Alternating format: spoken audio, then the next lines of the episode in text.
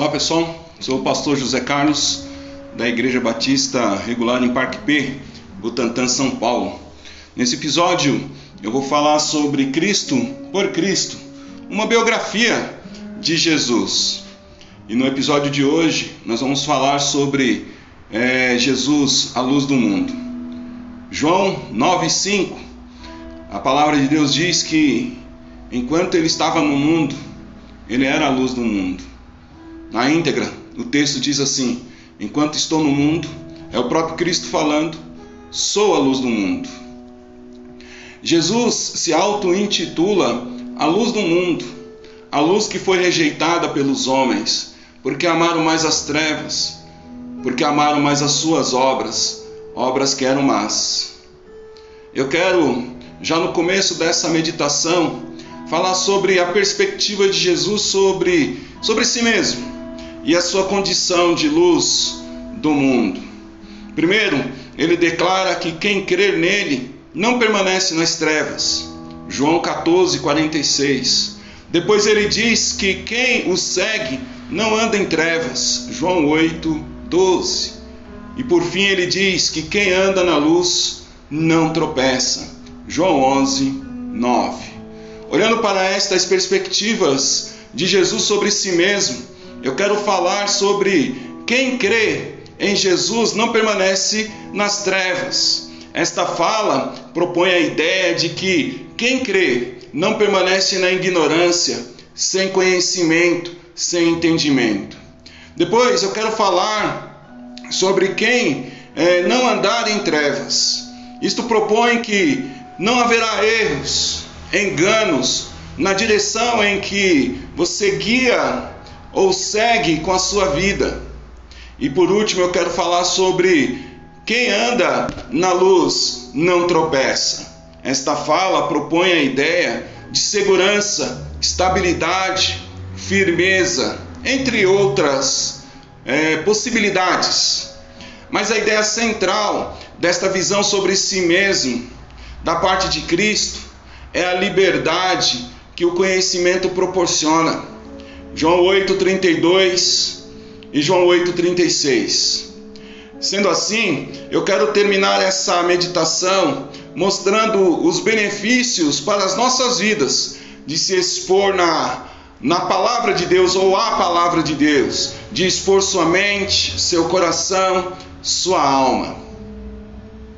Nesse momento eu quero que você foque em Jesus. Pense em Jesus. Lembre de Jesus lá na cruz, crucificado. E mais do que crucificado, eu quero que você lembre de Jesus ressuscitado. Então não foque nos seus problemas, não foque nas suas aflições.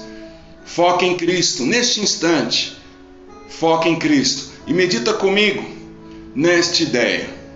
Meu primeiro assunto é o resultado de ser, é o resultado de se crer em Jesus, é? a luz do mundo que é ser liberto da ignorância. O Deus deste século faz de tudo para que o homem seja é, impedido de se expor à palavra, que é a verdade. Sua intenção é e sempre será cegar o entendimento do incrédulo, para que ele jamais chegue ao conhecimento ou ao entendimento e seja assim salvo do seu cabresto, seja salvo do pecado. 2 Coríntios 4, 4 revela essa intenção maléfica do diabo. Vou colocar nos seguintes termos: a igreja e o mundo trabalham, respectivamente, para lados opostos.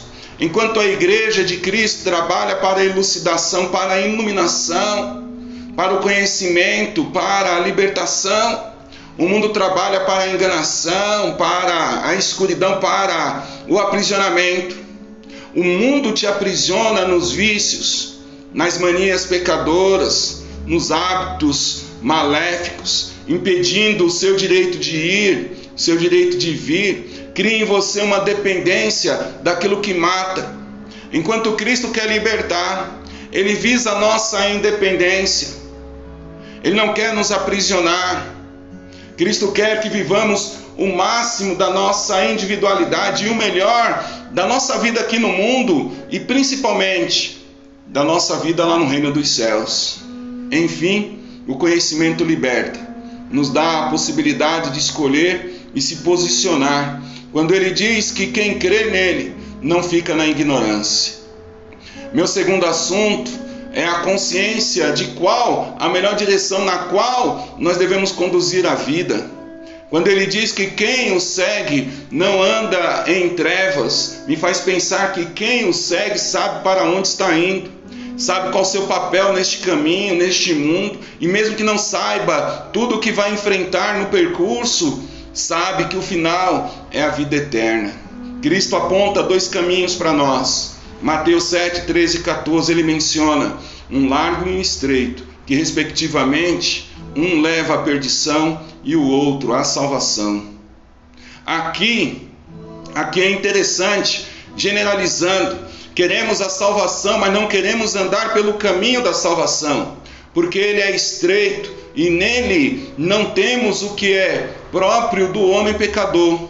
Com isto queremos a salvação, mas andando no caminho da perdição, isso é impossível. Enfim, ou aceitamos ou aceitamos que é preciso um esforço maior para se adaptar ao caminho estreito e obter salvação, ou viver uma ilusão visando a salvação, trilhando o caminho errado. Quem segue a Jesus não se engana, não vai errar o caminho, não vai se confundir, vai se adaptar perfeitamente no caminho da salvação. Por isso, meu último assunto tem a ver com a segurança no caminhar, quando andamos na luz e não nas trevas. Queremos viver a vida com segurança. Se nos negarmos o direito de, do conhecimento, viveremos uma vida insegura e incerta, cheia de dúvidas. E quando falo de conhecimento, falo de todo tipo. Paulo diz que devemos ler tudo, examinar tudo, mas reter apenas aquilo que é bom. 1 Tessalonicenses 5, 21. Sendo assim, devemos examinar tudo, mas principalmente a palavra de Deus, porque é nela que cuidamos ter a vida eterna. Então retenha a palavra no seu coração. Quanto mais dela você, ter, você tiver influenciando suas decisões, suas escolhas, suas opiniões, menos vai errar e, por consequência, mais vai acertar. Enfim, você vai viver em paz e com a maior tranquilidade. Quanto mais você tiver dessa palavra influenciando a sua vida, que não quer dizer isento de desafios ou de problemas circunstanciais, mas você vai viver certo de que nada vai separá-lo do amor de Deus e nem vai roubá-lo das mãos de Cristo. Você está seguro, está protegido pelo amor de Cristo, pelo amor de Deus. Eu quero concluir pedindo para que você medite no que foi dito. Cristo nos traz para uma posição de liberdade e independência. Cristo nos põe numa direção que parece difícil, mas é certa, que não tem erro e vai nos levar à vida eterna. E é um caminho seguro e certo, que não, não vai nos levar à, à perdição, mas vai nos levar aos pés do Deus vivo.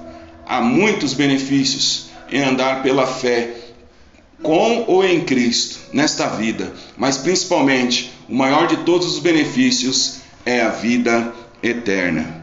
Que Deus te abençoe, que essa palavra possa penetrar no seu coração e derramar graça e suprir suas necessidades emocionais e espirituais da tua alma. Que Deus te abençoe.